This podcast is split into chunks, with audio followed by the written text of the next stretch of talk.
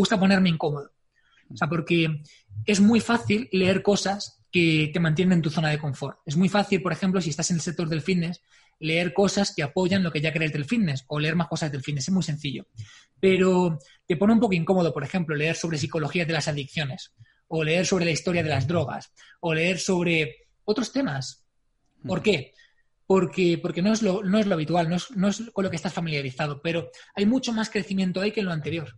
Porque hay tantas cosas que los entrenadores normalmente no leen en, por ejemplo, la psicología de una adicción y que podrían aplicar a sus entrenamientos y es una información que no está disponible en el sector del fitness, que, claro, el verdadero crecimiento está, está ahí.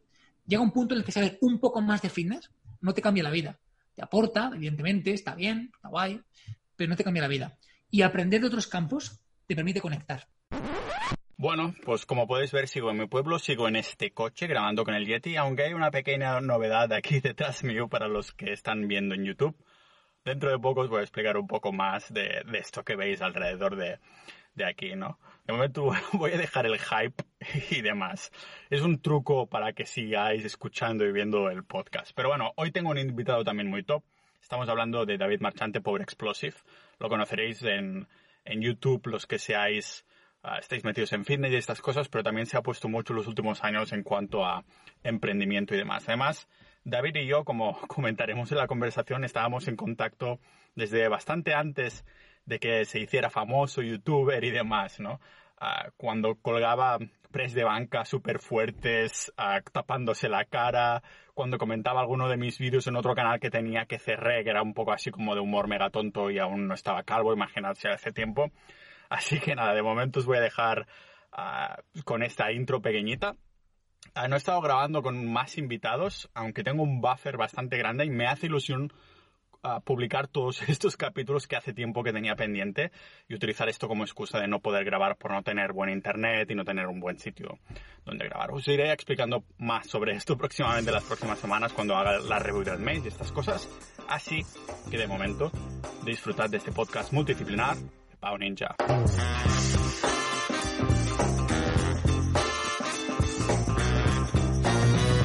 Hostia, pues estoy con muchas ganas de que vinieras porque hace años pues que, que sé de.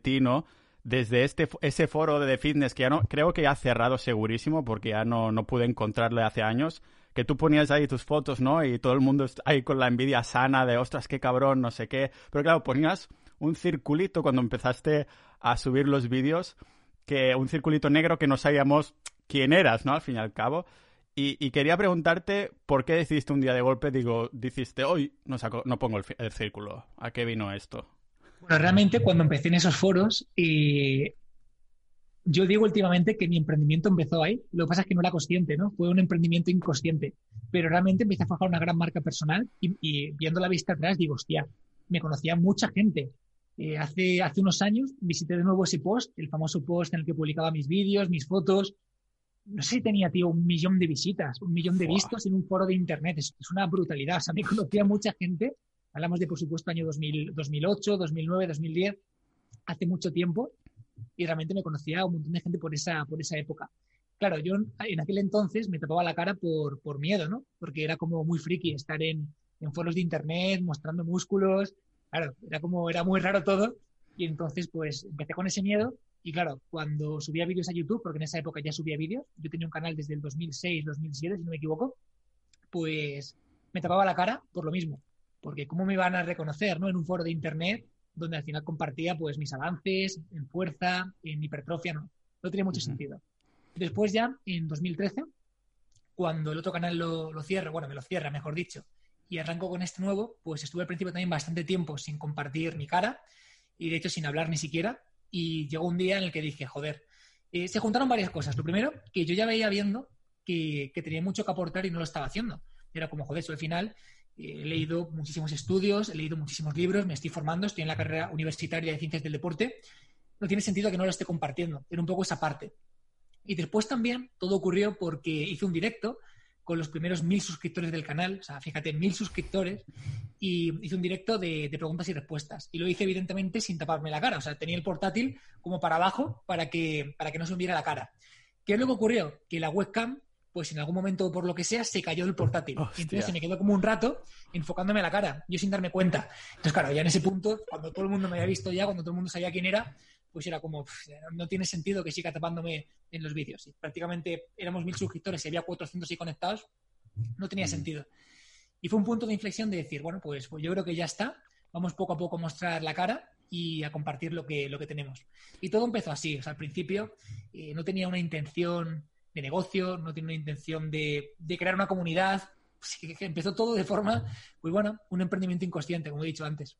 Claro, la idea de taparse inconscientemente es un poco porque hay personas que mantienen el anonimato porque de, algún modo siguen teniendo libertad, ¿no? Dice, a lo mejor yo nunca termino dedicándome del todo a esto y así no hay rastros de mí en Internet, ¿no? Por ejemplo, yo mismo, el, apellido de Internet es Ninja. A mí, por ejemplo, yo nunca sé dónde me va a llevar la vida, ¿no? Es, digo, pues voy a ponerme una cosa que es más o menos, que no es secreta, al fin y al cabo, mi, mi apellido simplemente me gusta que no esté replicado muchas veces, ¿no? Entonces fue un poquito hacia este sentido de decir, ostras, a saber dónde me lleva la vida o, había alguna intención ahí detrás que dices.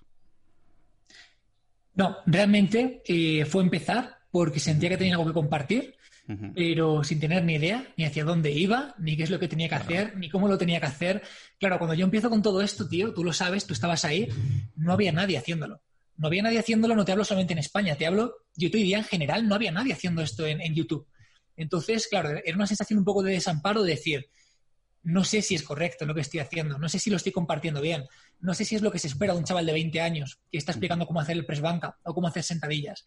Entonces, claro, era un poco ahí de dualidad, de dicotomía, de decir, por una parte, tengo la sensación de que lo que tengo que hacer es compartir conocimiento, compartir contenido, que claro, ahora es como muy obvio, ¿no? Tú ves ahora mismo y dices, no, claro, sí, por supuesto, eh, aportar contenido, generar una comunidad, una marca personal, pero claro, yo en aquel entonces no tenía ni puta idea.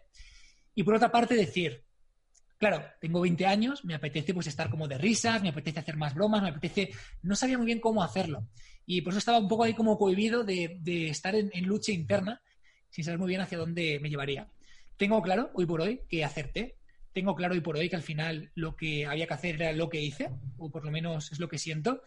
Y, bueno, eso no quita, por supuesto, que al principio, pues esos miedos, esa vergüenza, ese, ese miedo a que la gente te criticara, que te juzgara, pues, pues estaba ahí, porque al final estás compartiendo un conocimiento y te estás exponiendo.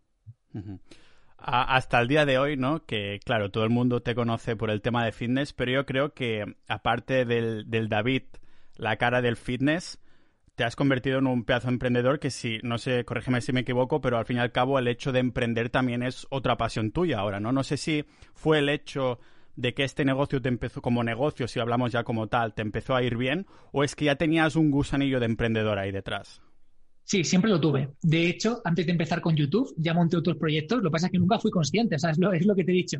Es nunca fui, no, soy un emprendedor, no. Pero, por ejemplo, en 2007-2008 monté un proyecto muy grande en el que básicamente hacía importación de ropa en China y tenía una pequeña red de distribución y pedíamos mucha ropa en China, desde zapatillas, ropas, material de gimnasio y fue muy bien. O sea, fue un proyecto que creció mucho y que básicamente tuve que dejar porque empecé con el bachiller, pero fue un proyecto, yo recuerdo, de un volumen bastante importante. Y nunca me lo tomé como un, ah, soy un súper emprendedor, ni mucho menos, sino, oye, pues me apetece. Era algo que en aquel entonces no estaba tampoco. O sea, que encontrar, por ejemplo, ropa en China a buen precio era, era complicado y empecé haciéndolo por mí porque había ropa que me gustaba, había cosas que me gustaban. Yo era el primero que quería comprarlas, que buscaba con a esos distribuidores, a esos proveedores en China, hablaba con ellos y al final dije, joder, si mis amigos me lo están pidiendo, otros amigos me lo están pidiendo, ¿por qué no hago algo, no? Y, me acuerdo que la lié bastante, la lié bastante en aquella época y siempre he tenido esa parte, siempre me ha gustado mucho toda esa parte. Pero sí que es verdad que en estos últimos años ha sido como mucho más fuerte porque al final me he encontrado un punto que me encanta toda la parte que tiene que ver con el emprendimiento, que tiene que ver con la creación de proyectos, startups, todo lo que tiene que ver con la inversión, con el marketing digital, es brutal, porque al final te permite hablar de todo, de todo en lo que quieres aprender. Al final dicen que el buen profesor es aquel que enseña lo que quiere aprender y creo que justamente el marketing te permite eso, ¿no? ¿Cómo vas a ser, por ejemplo, bueno en marketing si no eres bueno comunicando? ¿Cómo vas a ser bueno en marketing si no eres bueno con la tecnología? ¿Cómo vas a ser bueno en marketing si no eres bueno, por ejemplo, con la publicidad, con las redes sociales, con la estrategia a nivel de empresa. En fin, son muchas cosas los que engloban realmente que hagas un buen proyecto y hagas un buen marketing. Entonces, me gusta mucho porque no te cierra puertas. Al final, por ejemplo, cuando hablas del fitness, pues es fitness, te encasillan en fitness y ya está. Pero cuando hablas de marketing, está perfectamente justificado hablar de comunicación o perfectamente justificado hablar de crecimiento personal. ¿Cómo coño gestionas una empresa de 100 trabajadores si tú, si tú mismo no tienes una buena gestión emocional? Es imposible. Entonces, es como que todo aquello que para mí era importante en mi vida, era esa parte de comunicar, era esa parte de gestión emocional, era esa parte de liderazgo, creación de, pico, de, equipos, gestión empresarial, em, inversión, eh, redes sociales, tecnología, nuevas herramientas, todo eso que siempre me apasionó. De hecho, mi primera web la hice con, con 12 años, con 12 o 13 años. En esa época aprendí a programar, es algo que, que poca gente sabe, pero yo programaba. Pues todo eso me apasiona. Entonces, en el marketing es que lo puedes juntar, porque tan pronto aparece una nueva criptomoneda, como tan pronto aparece em, una nueva herramienta, como tan pronto, no sé, entonces es espectacular. Te permite un crecimiento muy, muy transversal, que a mí en parte es lo que, lo más me gusta. Entonces, sí, claro, sin duda. Eh, yo empecé con todo esto con la parte del fitness, aunque siempre hubo esa parte de proyectos por detrás que me llamaba muchísimo la atención, lo que pasa es que no la compartía. Y hay un punto en el que dije, tío, si realmente lo que me mueve de verdad, lo que me llena de verdad no solamente es el fitness, es que es mucho más allá. ¿Por qué no lo comparto? O sea, al final te das cuenta de que muchas veces no compartes muchas cosas simplemente porque los castillos que has ido construyendo eh, tienen que ver con otra cosa y el qué dirán, ¿no? Pero ¿cómo va este chico a hablar de emprendimiento eh, si se dedica al fitness, ¿no? Y por ese qué dirán, pues no expresas lo que realmente tienes que expresar. Y creo que es una cagada porque no le aportas al mundo lo que de verdad tienes para aportarle. Ah, en esta manera, en esta línea, has aportado, porque yo lo sé, porque muchas veces en los vídeos los expresas, ¿no? Sobre todo los, esos vídeos que Ah, cuando llegas a cierta cantidad de suscriptores que has sacado, cuando te has comprado esta casa, en el vídeo que, lo explicas, ¿no? Es una buena oportunidad de explicar, mira, he llegado aquí a comprarme esta casa gracias al fitness, pero también a esto, ¿no? Al, emprendimiento en general. Ah, ¿Tienes la oportunidad de expresarte en estos otros ámbitos entonces? O sea, ¿o la gente quiere que te encasilles en el fitness solo? No, absolutamente no. De hecho, por ejemplo, esta semana venimos de hacer un evento brutal en el plató nuevo que hemos, que hemos, que hemos hecho y ha sido un evento 100% de emprendimiento y marketing digital. Han sido siete días de hablar solamente de emprendimiento, de inversión, de proyectos y de marketing digital.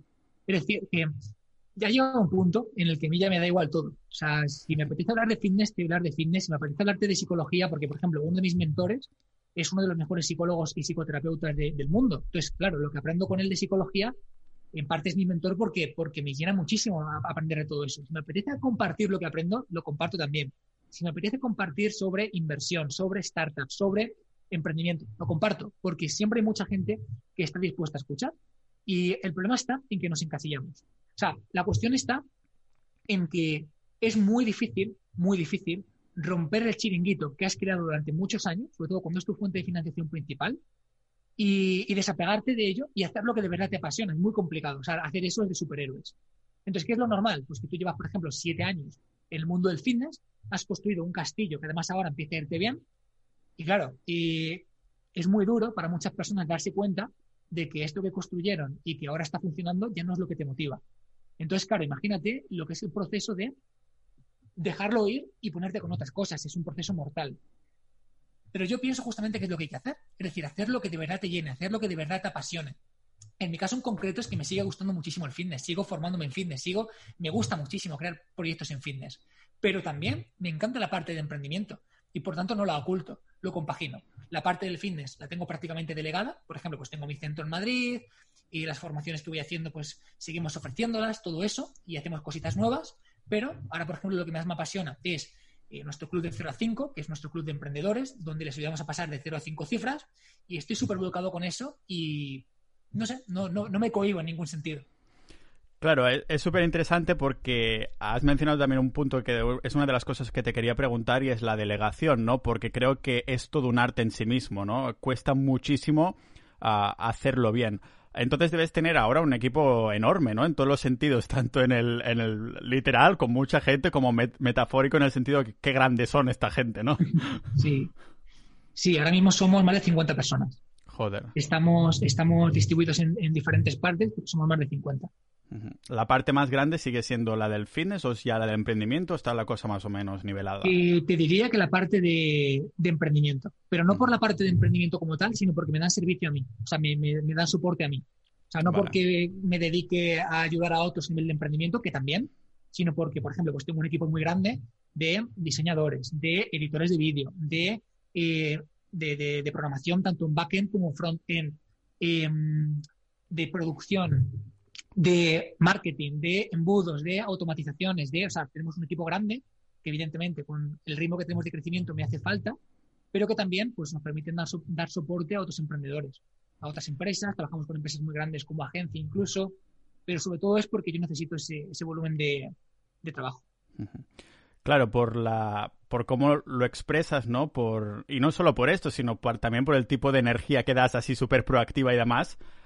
Me, me pregunto si eso en algún momento te lleve te lleva algún momento de ansiedad, ¿no? De decir, ostras, es que estoy moviendo tantos hilos que cómo vale, administro esto así de forma física de negocios y tal, pero ¿cómo lo administro emocionalmente? Te diría que ahora mismo mejor que nunca, sin ninguna duda, pero no siempre fue así. O sea, hace unos años, por ejemplo, a mí me agobiaba todo. Para mí, el, afán de control y la previsibilidad eran como algo necesario en mi vida. Y cuando algo se escapaba de mi control o algo era imprevisible, para mí era agobio, era estrés, era una mala gestión emocional, era llevarlo realmente muy mal. Y vivía con mucho agobio, vivía con mucha tensión, vivía trabajando muchísimo y realmente avanzando mucho más despacio de lo que estoy avanzando ahora mismo. Ahora, lo que siento en mi día a día es calma. Es calma, es estoy calmado, estoy en paz, estoy bien. Y, no me preocupa qué es lo que pueda pasar. O sea, lo que sea está bien. Porque son tantas veces las que me han pasado cosas que he interpretado como malas y que con el tiempo me he dado cuenta de que era lo mejor que podía pasarme, que ya es como, no tengo ni puta idea de, de, lo que es la vida, no tengo ni puta idea de lo que es el mundo. Por tanto, ¿cómo voy a ser yo quien juzgue si algo es bueno o algo es malo? ¿No? Hace, por ejemplo, dos años, pues a lo mejor un cliente se enfadaba conmigo y lo perdía. Y era como, ay Dios mío, he perdido un cliente, es que fíjate, ¿qué va a ocurrir ahora? Y los ingresos, por ejemplo, porque yo la parte de emprendimiento no es de ahora, o sea, llevo ya tiempo con ello y ayudando a empresas ya mucho tiempo. Ahora, un cliente se enfada conmigo, un cliente me deja y no tengo esa percepción. Pienso, bueno, pues es lo, que tenía que pasar, es un hueco que, que se queda ahí y que el universo llenará. Y siempre llena con algo mejor. Por lo tanto, ¿quién soy yo para juzgar, no? Entonces, ahora mismo lo que siento es tranquilidad sí que es verdad que tengo las cosas muy delegadas y tengo muy claro cuál es mi papel en mi proyecto principal y en el resto de empresas. Lo tengo clarísimo. O sea, antes, por ejemplo, era un todoterreno. Y yo hacía los emails, y yo hacía el contenido, yo lo grababa, yo lo editaba, hacía todo. Ahora tengo clarísimo dónde aporto valor. Ahora tengo clarísimo qué es lo que yo tengo que hacer. Y es básicamente sistematizar, crear sistemas y principalmente crear contenido o lo que es básicamente crecer todo lo posible para aportar todo lo posible y vender, es decir, ofrecer los productos. El resto está sistematizado. O sea, fíjate que, al final lo que yo tengo que hacer es muy sencillo, que es crecer todo lo posible, formarme todo lo posible, leer todo lo posible, aplicar todo lo posible y transmitirlo. Transmitirlo y ofrecer pues, la, siguiente ayuda que podemos darle a las personas. Y por supuesto dar servicio. El servicio de, pues en nuestro Club 05 o lo que sea, y aportar la, promesa que, que hacemos, evidentemente. Pero el resto, cualquier otra cosa, está sistematizada. Desde, por ejemplo, la creación de embudos de ventas. Desde, por ejemplo, la creación de publicidad, webs, SEO, edición de vídeo, producción, publicidad, todo está delegado. Y es más, intento incluso no formar parte ni del proceso de esa parte. Ahora, por ejemplo, estoy en un punto en el que hemos crecido muy, muy, muy, muy rápido en estos últimos meses y a lo mejor hay pues como 15 o 20 personas nuevas que tengo que conocer de mi equipo, que aún no conozco. O sea, tienes que llegar a un punto en el que vas tan rápido que tienes que delegar y confiar a ciegas en, las personas que contratas, porque no puedes. O sea, porque llega un punto en el que dices, es que nos hace falta ya dos personas que sean expertas en publicidad, ya. Pues crear una persona que se encargue de las contrataciones, de recursos humanos y que se encargue esa persona. Y ahora mismo, pues, pues no es lo que más me gusta transmitir, la verdad es, oye, pues me encantaría conocer a, a, plena disposición a todas las personas de mi equipo, pero ahora mismo hay unas cuantas personas, como 15 o 20, que no conozco. Y es porque llega un punto en el que tienes que asumir que no es posible. O sea, que, ya no, no das. O sea, que o estás centrado en lo que tienes que hacer, estás centrado en crecer, en sistematizar y en, y en, que todo vaya bien, y tienes que dejar de lado esas, esas cosas. Y cuesta mucho. O sea, quiero decir, no es fácil dar ese salto. Sobre todo cuando eres una persona que tienes un afán de, un afán de control muy grande. Pero es necesario, súper necesario. En este afán de control, entonces, ¿cuál es el paso que dices, ostras, es que ya tengo que dar el control a los demás y fiarme porque es que si no exploto? ¿Es en algún momento que dices, tengo el estrés hasta aquí por culpa del control, me doy cuenta y voy a dejar rienda suelta y a ver qué pasa? ¿O en qué momento dices, es que tengo ya que dar control a alguien? Creo que es un proceso que tiene que ver más con tu crecimiento personal que, con tu gestión empresarial. sea, llega un punto en el que te vas trabajando, en el que vas viendo escenarios, en el que vas viendo cómo acontece, en el que coges experiencia y, llega un punto en tu crecimiento personal donde sueltas, sueltas rienda, permites que las cosas fluyan un poquito más y delegas más esa parte, esa parte de control. Pero, pero no, tiene tanto que ver con la parte empresarial, sino con, con tus miedos. Con tus miedos, con ese afán de control, de perfeccionismo. Cuesta mucho, por ejemplo, darte cuenta que, que algo no se haga como tú esperas o como tú quieres, no significa que no esté bien hecho. Eso, por ejemplo, es el primer punto que tienes que aprender cuando quieres delegar.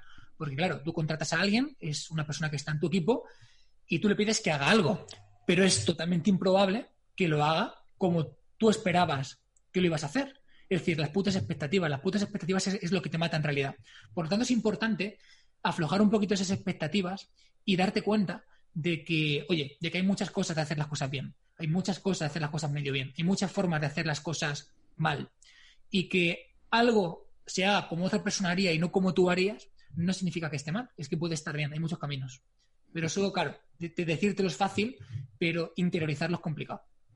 Claro, supongo que es el hecho de que tú llegas a tener un éxito en tu proyecto, de hacer las cosas de cierta manera, y piensas, ¿no? Asociamos esto de que si no es exactamente con estas minucias que en verdad no aportan nada, sino que es simplemente una manera de hacer, que si no se hace así, entonces está mal hecho, ¿no? Supongo que va un poco en, esta línea. Pero has comentado que, claro, ahora te puedes centrar a, básicamente, aparte de los sistemas, también a crear contenido y a, a formarte. O sea, podríamos decir que el hecho de delegar es porque querías volver un poco a las andanas y a volver a crear contenido y volver a formarte y tener tiempo para aprender más de todas esas cosas aparte de las partes empresariales, ¿no?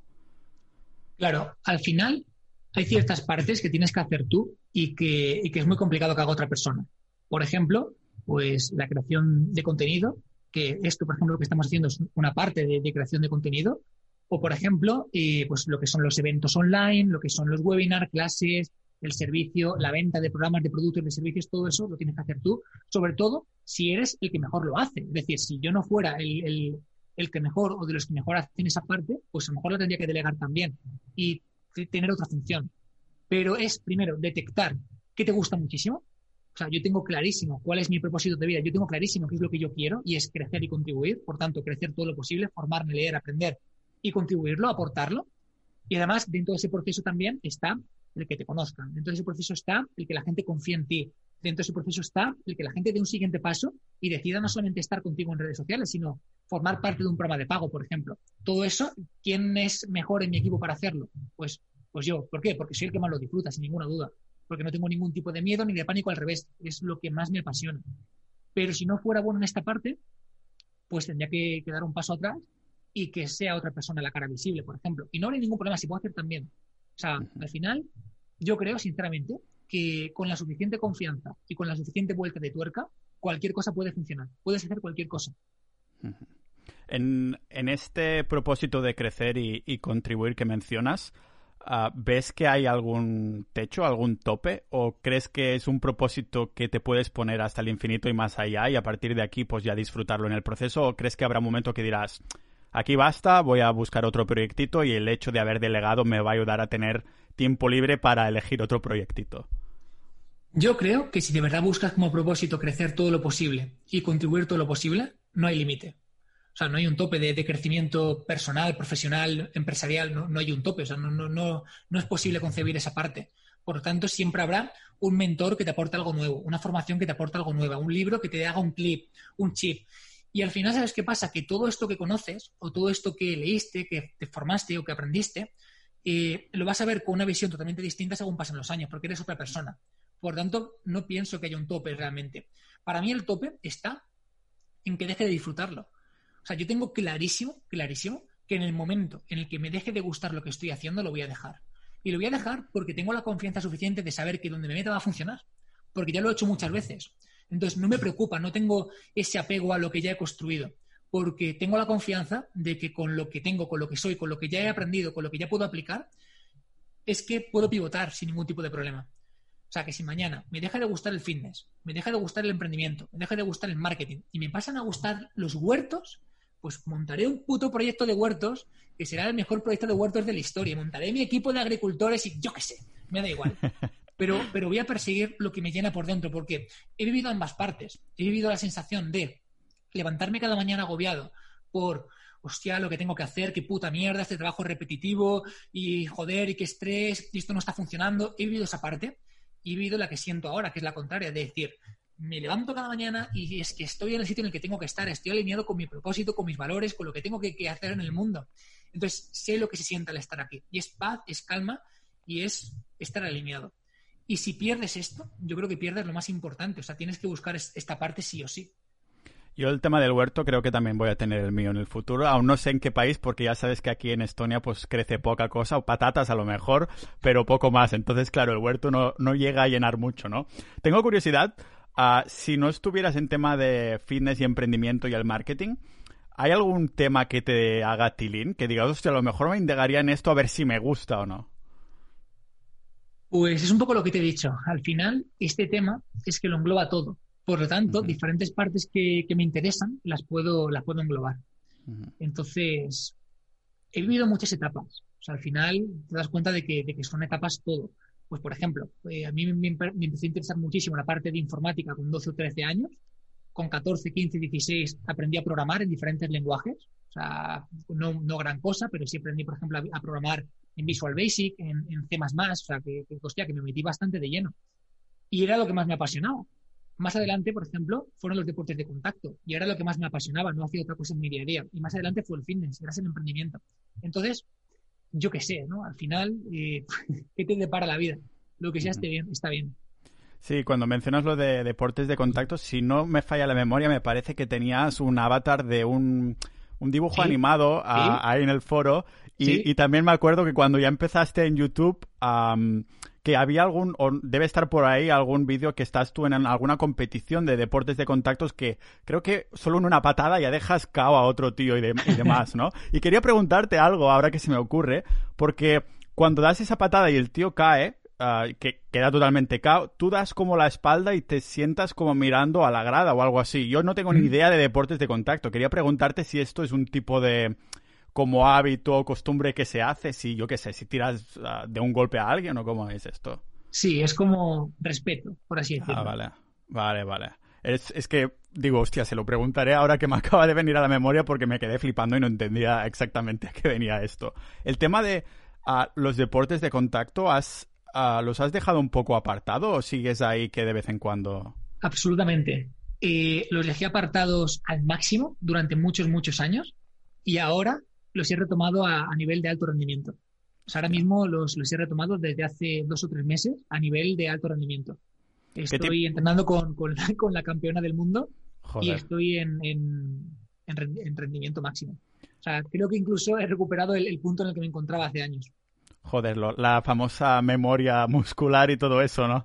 Que algo, mi memoria muscular me parece que tiene algún problemas de recordarse de cosas a veces, pero ah, en, tema de deportes de contactos es es que claro, yo no entiendo del tema, pero ¿es alguno específico? O, lo dices mucho en general, ¿no? Pero es que eh, tomas diferentes disciplinas o... Ahora mismo estoy muy centrado en boxeo porque la persona con la que estoy trabajando es, es campeona del mundo, entonces me está aportando muchísimo pero también parte de kick. O sea, metemos también parte de, de kick, incluso eh, algo de proyecciones también, que es lo que yo hacía, que yo hacía sanda. Y, la verdad que estoy súper contento, súper motivado. Fíjate, te digo una cosa, que... O sea, pues es lo que te digo. Yo voy a seguir lo que a mí me llene. Y si las pesas me dejan de motivar, me dejan de llenar, o hay otra cosa que me motive mucho más, es que no tengo ningún tipo de apego al físico que construí y con el que me conoce la gente, es que me la suda. O sea, la gente me dirá, ah, pues estás más delgado. Es que me da igual, porque es que tienes que hacer caso a lo que te llena por dentro, lo que te quema. Y yo creo que si sigues esa señal constantemente, es que es, que es imposible que estés, que, no estés bien, ¿no? Porque estás haciendo lo, que, lo que te apetece, independientemente de todo. Ah, con esto que dices, entiendo que a lo mejor las pesas te dan un poquito menos de tilín en comparación a ahora que te has puesto a tope con los deportes de contacto. Exacto. Simplemente porque es más dinámico, está más un poco más en algo nuevo que te está apasionando de nuevo. Sobre todo porque tengo al final tantas cosas en el día a día que cuando estás en un deporte de contacto únicamente piensas en eso, es como meditar. Cuando estás haciendo pesas y tienes muchísima responsabilidad, que no es como hace años que, bueno, está, iba bien, tenías cositas, sino que tienes mucha, mucha responsabilidad, que tienes mucha gente que te llama, mucha gente que tiene que preguntarte cualquier cosa, es muy difícil estar muy concentrado. Muy difícil. Porque siempre hay algo urgente, siempre hay algo importante, siempre hay algo que hay que arreglar. Entonces, los deportes de contacto me gustan porque te metes ahí en un ring y ya te pueden llamar que no lo ves. O sea, que, que en hacer eso. Entonces es como un punto de desconexión muy potente que las pesas hoy por hoy no me dan, que podrían darme. O sea, seguramente si buscara la forma me la podría dar. Pero ahora mismo, en mi caso en concreto, no, hay punto de comparación. Al fin y al cabo también has hecho un récord, récord Guinness de levantada de dominadas. Yo creo que ya has tocado todo el techo que una persona humana de, podría llegar, ¿no? Quería preguntarte si en, en esta retoma de los deportes de contacto ha sido en línea a esta calma que buscabas. Si ha sido a raíz de tener más paz y tal vez un poquito más de tiempo gracias a delegar también, que has podido volver a los deportes de contactos o fue al revés, que dijiste, hostia, quiero retomarlos, tendré que empezar a delegar, si no, eso no lo podré hacer? Absolutamente. Creo que ha sido justamente el proceso contrario, de encontrarte alineado contigo mismo y darte cuenta de qué es lo que te apetece hacer y que lo tienes que hacer yo creo que como emprendedores, tío, lo que más nos cuesta justamente es esa parte. Es la parte de, del cómo te tomas el día a día, el cómo te tomas los agobios, el estrés, los problemas. Eso es lo más complicado. Pero hay un punto que me ha costado muchísimos años conseguir y que ahora mismo tengo, que es un punto de donde las cosas no te afectan, donde sabes que se va a arreglar, donde sabes que... Y es jodido llegar a ese punto porque tienes que pasar por muchas cosas. O sea, por ejemplo, en mi caso en concreto, he estado tantas veces arriba, en todo, en redes, a nivel económico, en todo, tantas veces abajo, tantas veces arriba, tantas veces abajo, tantos problemas, tanto arriba, tanto abajo, y llega un punto en el que dices, otra vez, ¿no? O sea, pues, ya está, así es que ya, he pasado por aquí. Es, como cuando vas a tu pueblo por el que la, primera vez vas con el coche y te pierdes, ¿no? Y ya vas 10 veces, vas 100 veces y dices, es por aquí, o sea, ya es automático, ¿no? Pues llega un punto en el que ya son tantas veces las que te han pasado tantas cosas en muchas que ya es como, bueno, pues, pues, pues ya está, es, el proceso. O sea, si sabes a lo que vienes, ¿para qué te quejas? Claro, entonces supongo que a día de hoy piensas en, cuando dices en crecer, ¿te refieres a nivel personal o también incluso de negocio, a ver a dónde llega y ver si termino comprando un edificio con mi nombre o cómo, cómo es, cómo te lo planteas, de crecer yo, de formarme y tal, o de voy a hacer crecer el equipo y demás. Porque, por ejemplo, a lo mejor no te sientes identificado para nada, pero yo estoy en un punto que digo, ojalá esto puede seguir creciendo, pero sin yo crecer el equipo. Puedo dedicarme a otras cosas, como por ejemplo crear contenido, que esto en sí ya es una bola de nieve, ¿no? Porque ese contenido está en Evergreen, está ahí para siempre.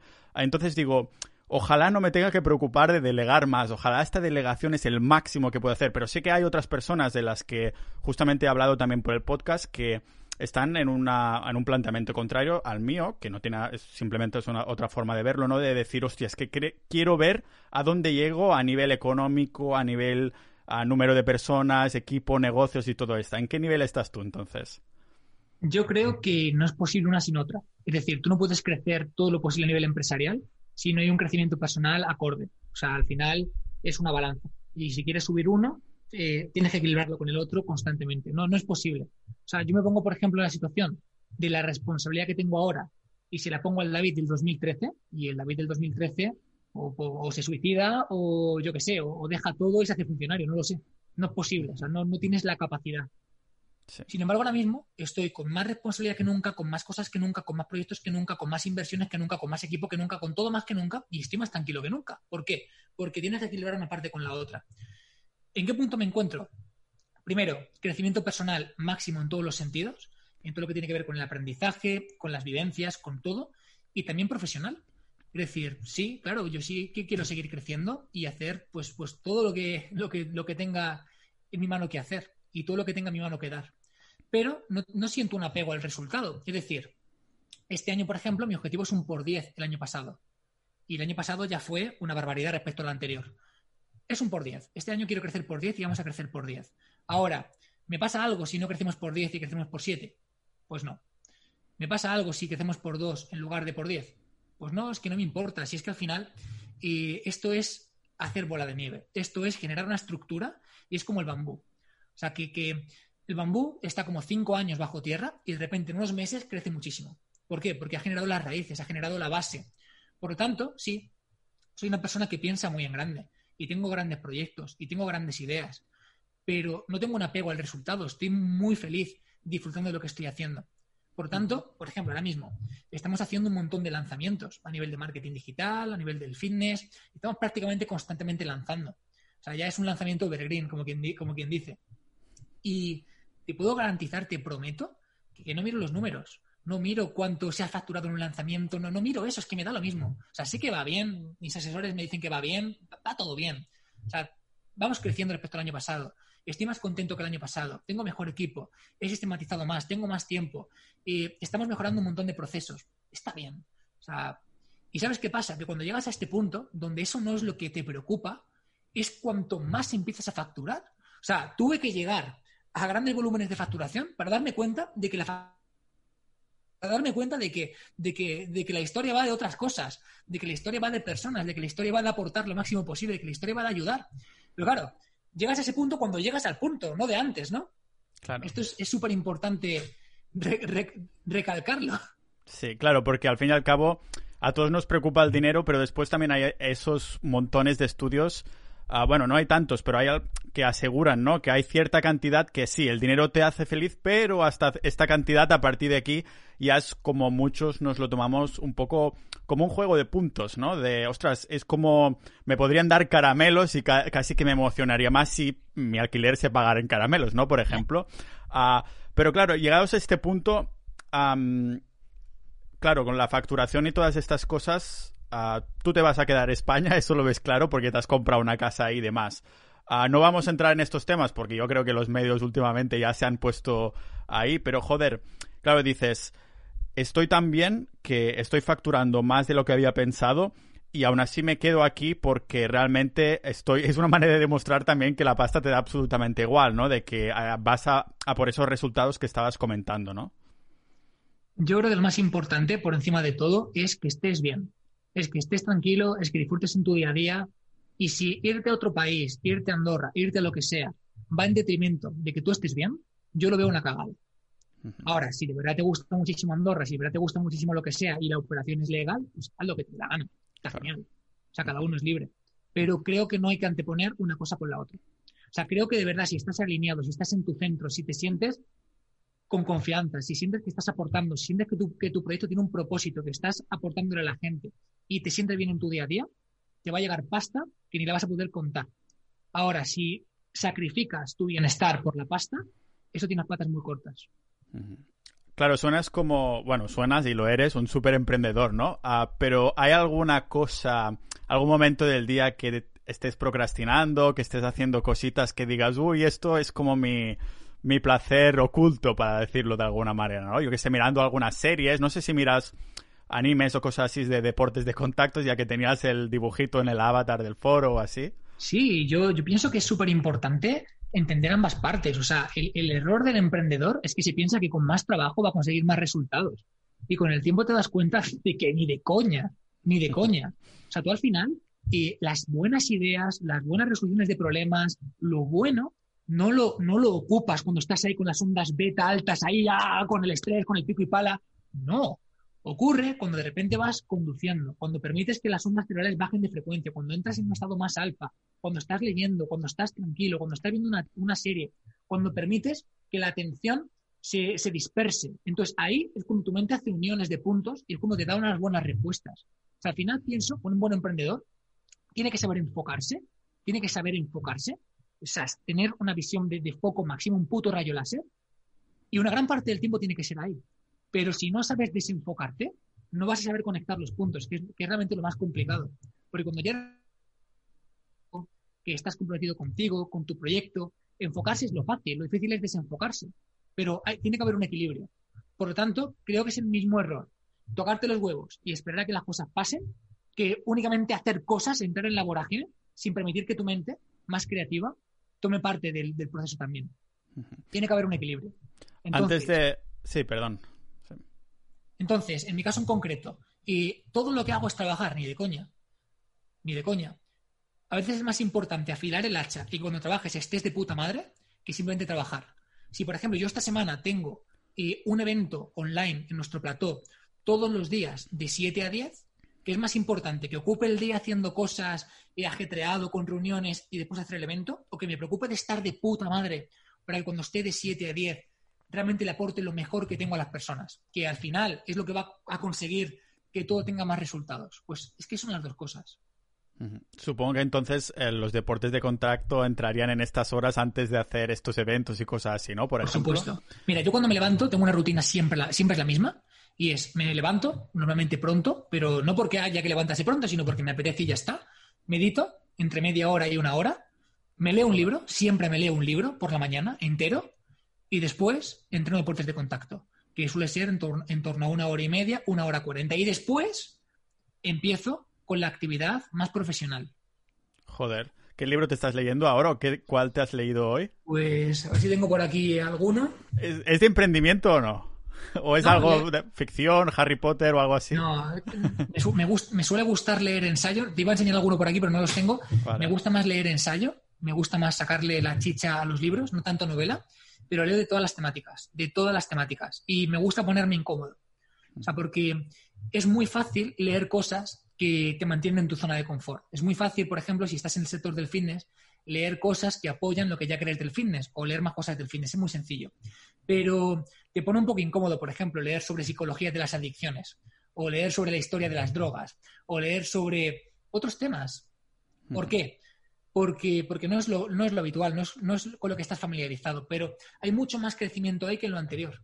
Porque hay tantas cosas que los entrenadores normalmente no leen en, por ejemplo, la psicología de una adicción y que podrían aplicar a sus entrenamientos, y es una información que no está disponible en el sector del fitness, que, claro, el verdadero crecimiento está, está ahí. Llega un punto en el que saber un poco más de fitness no te cambia la vida. Te aporta, evidentemente, está bien, está guay, pero no te cambia la vida. Y aprender de otros campos te permite conectar, te permite ah. generar puntos de unión. Tengo curiosidad entonces, en esta psicología de, la adicción, ¿en qué lo has podido relacionar en este sentido? Pues porque te das cuenta al final de que la gente es vulnerable a las adicciones, ni no solamente a las drogas, a cualquier, a cualquier cosa. Es vulnerable a, por ejemplo, las emociones, emociones tóxicas, a una pareja, a la comida. Eh, el proceso por el cual una persona, por ejemplo, genera una ansiedad brutal por la comida no es tan, no es tan diferente, por ejemplo, del que lo genera a una droga, evidentemente salvando las distancias. Entender la personalidad adictiva, por ejemplo, qué tipo de personalidad, por ejemplo, es más vulnerable a una adicción. Porque al final te das cuenta de que cuando una persona es adicta a algo, es porque sin darse cuenta, normalmente es una cuestión implícita, subconsciente, obtiene un beneficio por ello. Pero es que cuando una persona, por ejemplo, no puede no verse mal en el espejo, pues es que es un proceso muy parecido en, muchos casos, como digo, guardando las distancias. O, por ejemplo, eh, qué tipo de, educación eh, te hace, te, te, entrega a tu familia cuando eres joven y qué vinculación puede haber con esa adicción. Y si es una persona, por ejemplo, una familia súper proteccionista, o es una familia que, que, te deja ahí a. Eh, eso es muy interesante, porque fíjate con cuántas cosas tiene que ver la psicología de una adicción. Tiene que ver con tu personalidad, con tu educación, con tus creencias. Tiene que ver con eh, el apego que tengan tus padres hacia ti, tu, tu el, el, proteccionismo que tengan. Tiene que ver con qué carencia estás salvando que tiene que ver con tu autoestima. O sea, por ejemplo, hay muchas personas que toman drogas porque son tímidos y por lo tanto la droga es una forma de sentirse más vinculados con su entorno. Pero hay otras personas, por ejemplo, que toman drogas porque no tienen confianza y por lo tanto tomar ciertas drogas les hacen ver que tienen mayor sensación de control. Entonces, siempre que se usa una sustancia, que ojo, puede ser una sustancia, puede ser la comida, puede ser una adicción, una emoción, lo que sea, es porque hay algo que estás cubriendo. Entonces, ¿cómo coño aprender esto no te va a servir para entender a tu cliente? Entonces, esa es la cuestión. Aprender de todo. Claro, supongo que entonces eres una persona mucho más polivalente y al, fin y al cabo mi, entre comillas, marca personal es multidisciplinar, ¿no? o sea, hay hasta cierto punto que puedes aprender de algo, pero es lo que decías tú llegado a cierto punto, pues sí, eres un poquito mejor que la media y llegado a cierto punto es un poquito mejor que el resto de profesionales, pero no te cambia con el resto de profesionales o no te cambia con el resto de la media en este sentido, ¿no? estos libros como a este que has puesto de, la psicología de la adicción y demás, ah, ¿de dónde los saco? simplemente te lo recomienda, ¿no? Es que tienes una lista ahí enorme de que vas acumulando de cosas que te recomienda la gente y cosas así. Lo que, lo que hago básicamente es comprar muchos libros, muchísimos cada mes, y, básicamente pues me lo, me lo voy leyendo y ya está. Vale, espero que te los desgrabes porque así es mejor en este sentido de a nivel fiscal y demás. Entonces, vale, esta rutina mañanera es que me ha llamado mucho la atención porque es la, la rutina que veríamos de, yo qué sé, un tío americano que he visto que vive en Nueva York que tiene, ah, esta es mi rutina perfecta y demás, y es como, casi como la describes tú, ¿no? ¿Hace mucho tiempo que tienes este tipo de rutina? Sí, bastante tiempo.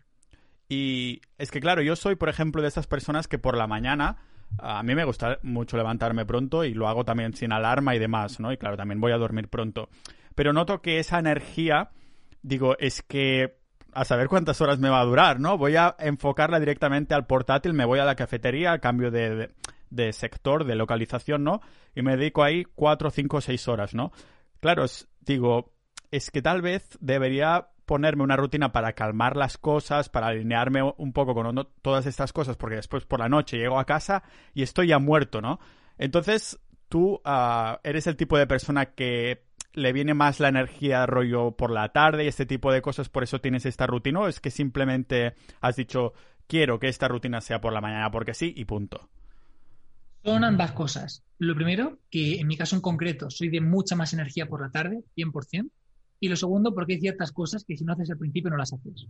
O sea, por ejemplo, si yo no me planteo el sí o sí leerme un libro al día, si no lo hago por la mañana no lo voy a hacer por la tarde. O sea, porque hay mil cosas que pueden ocurrir por la tarde que me van a interferir. Entonces, como sé que me van a interferir, pues aquello que es más susceptible a que no haga, como es meditar, como es leer y como es entrenar, lo hago lo primero. Claro. una de las cosas que comentabas en el, en el vídeo de la casa y demás es que ah, como en e, ese día a día, ¿no? De si haces el enfocas hacia atrás, entonces ves todo lo que has conseguido y, demás. Entonces, supongo que ha, sido en esta línea que has dicho, pues quiero plantearme, pues meditar por la mañana y leerme un libro y no sé si haces algo más, creo que ya es más que suficiente si meditas más de una hora. ¿Y qué más? Entrenar. Y entrenar. Uh, ¿Por qué estas tres cosas y no otras, por ejemplo? O sea, ¿por qué has dicho meditar, leer un libro, bueno, y entrenar? Ya, ya sé más o menos el por qué, pero ¿por qué estas tres cosas y no otras? Bueno, yo creo que tiene que ver con los puntos más importantes, ¿no? Con la calma mental, con la calma física, con la calma espiritual, con estar en equilibrio emocional. Todo, si te fijas, es, es como la base, ¿no? Eh, leer tiene que ver más con la parte mental, más con la parte de aprender cosas nuevas, que por supuesto te ayuda con esa parte de gestión emocional, que perfectamente se hila con la parte de meditación, que también tiene que ver con esta parte de calmar los pensamientos, las emociones y la parte física. Entonces pienso que si estás alineado con tu parte física, mental, espiritual, ojo, con espiritual no hablo de cosas esotéricas, sino básicamente de, tu propósito, de que estés calmado, de que, estés alineado. O sea, yo mi, forma de entenderlo es, eso. Hay, hay mucha gente que tiene quizá alguna idea diferente, pues pues al final es que estás de puta madre, porque estás en tu centro. O sea, por ejemplo, si tú estás en tu día a día y tienes un dolor de espalda, no puedes emprender bien, porque tienes tu foco en el dolor de espalda, estás jodido. Y como estás jodido, tienes peores pensamientos y tomas peores decisiones y tienes una peor gestión emocional y te encuentras desalineado y sientes que todo es una puta mierda. Pero cuando estás alineado con todo, cuando estás con la mente en calma, cuando estás de puta madre, cuando estás físicamente activo, mejoras tu, tu capacidad física también, que está todo vinculado. el ejercicio, por ejemplo, está vinculado con factores de BDNF, o sea, está vinculado con, con neurogénesis, que ayuda al cerebro también. En fin, pues cuando estás en ese, en ese sitio, donde estás en ese alineamiento personal, pues es que todo, todo parece que fluye, todo parece que, que es más fácil, ¿no? Entonces te das cuenta de que, de que estabas equivocado, de que yo estaba equivocado, de que yo en 2013, 14, 15, 16 estaba equivocado.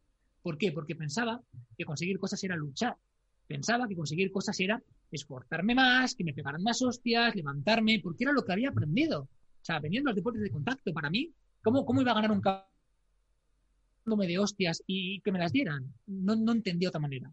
Pero cuando estás alineado en todos los sentidos, es como que todo, es como que todo es fácil, es como que todo empieza a fluir, todo empieza a alinearse. Lo que tiene que aparecerte te aparece. Entonces es, es brutal.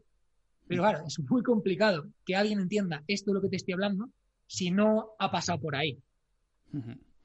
Claro, a niveles objetivos de, del futuro y demás, hemos comentado ya el tema de crecer y contribuir, ¿no? Pero ¿hay alguna cosa como específica que digas, vale, has comentado el por 10, por ejemplo, un número muy ambicioso y demás, pero bueno, yo no tengo dudas que lo vayas a conseguir, sin duda, pero ¿hay alguna, algún proyecto nuevo, algo que digas, me voy a ensuciar las manos en esto que siempre he querido pues lanzarme a la piscina en este, en este emprendimiento en concreto? ¿Es lo que tienes ahora, lo quieres hacer crecer al máximo o vas a empezar alguna cosa nueva también?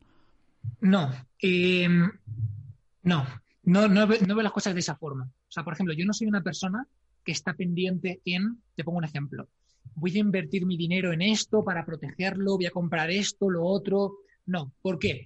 Porque la vida te va poniendo lo que necesitas cuando... Eh, no tenía intención, por ejemplo, de montar un plató, que es un plató profesional, es un plató de televisión, es un plató como los de Antena 3, y montarlo ahora mismo. No tenía intención, pero de repente vas viendo la estructura que va cogiendo el mercado, vas viendo la fuerza que va cogiendo el mercado, vas viendo la tendencia, vas viendo, por ejemplo, cómo proliferan los webinars, cómo proliferan las clases online, y dices, es momento. ¿De qué momento? De dar un salto, de, poner el listón mucho más alto. Entonces, pues evidentemente no tenía intención de gastarme aquí cientos de miles de euros en, un plato en mi casa, pero es el momento de hacerlo. Algo que no tenía previsto y que es necesario, por ejemplo. Entonces, al final, todo esto te va llegando, te va ocurriendo. Y mm, mi objetivo al final es seguir creciendo lo máximo posible con lo que, con lo que estoy haciendo, con mi día a día, que al final es, es, lo que me gusta y es donde tenemos un potencial muy grande, y el resto de cosas aparecen. Aparece, por ejemplo, el que una nueva startup, pues, eh, abra capital, por ejemplo, para que entres o para que, o para que seas socio. Eh, aparecen, no sé, aparecen cosas para las cuales tienes que dejar un hueco para que, para que se puedan llenar esos huecos. El problema está en que durante mucho tiempo pues estuve al contrario, llenando todos los huecos, todos los huecos con proyectos, con cosas, entonces no dejaba, no dejaba espacio realmente para lo que pudiera surgir. Y ahora es al revés. Claro, para respirar un poco y no solo para respirar tú como persona y poder vivir en general y dedicarte esta hora a meditar, a leer y esta cosa, sino precisamente para poderte poner ahí donde quieras si te apetece, ¿no? Porque debe ser un reto también poder, o sea, que hay cosas que son suculentas, pero después dices, no, no, no, no. Uh, ¿Cómo distingues de lo que decides decir sí y a lo que decides decir no? O sea, ¿tienes algún sistema? Antes, al principio hablábamos de esto, de decir, este proyecto suena muy bien, pero no encaja mucho conmigo. ¿Cómo, cómo puedes saberlo? Yo creo que al principio, cuando estás empezando, tienes que decir prácticamente de sí que sí a todo, porque necesitas experiencia. Tienes que tener vivencias, tienes que conocer a gente y eso te permite ir más, y mucho más rápido. Pero cuando ya llevas un tiempo, termina diciéndole que no a prácticamente todo, porque no encaja con tu propósito, porque no encaja realmente con, con lo que tú estás haciendo y con tu forma de, ver las cosas. Entonces, sobre todo ahora mismo es, primero, mirar en el potencial a largo plazo, porque, claro, he vivido lo que es el potencial a largo plazo desde que llevo con todo esto en YouTube, por ejemplo, vídeos que al principio eh, tenían 100 visitas y ahora cuentan con millones de visitas, o sea, en un periodo de cuatro años. He, vivido, he mamado lo que es mirar con, proyección a largo plazo, con esos vídeos que, nadie iba a interesarle al principio, pero que terminarían viéndolo muchas personas. Eh, que encaje muchísimo a largo plazo, que no me limite en otros sectores y sobre todo que esté 100% alineado con, la persona que soy ahora mismo y con lo que hago. Es decir, ahora mismo, mm, yo te diría que llevo ya muchísimo tiempo sin anteponer ningún proyecto, simplemente a la parte económica. O sea, no es lo típico de, eh, no, este proyecto es que es muy rentable, entonces lo hago no es, que, no, es, no es el motivo principal. Es el motivo principal es que lo que hagas esté realmente muy a gusto. Y de esa forma, pues es como lo, como lo veo yo.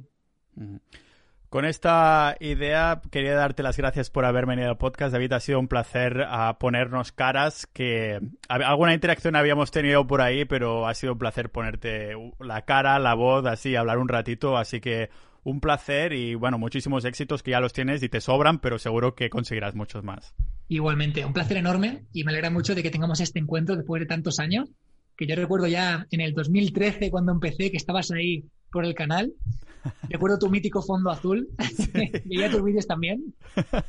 y, ostras, antes de irme también quería hacer una mención muy especial, buena música, ¿eh? Tienes un buen gusto musical de, rock que seguro que es lo que te motiva a dar, a dar esos patadones de deportes de contacto. Un abrazo. Qué grande, tío. Muchísimas gracias.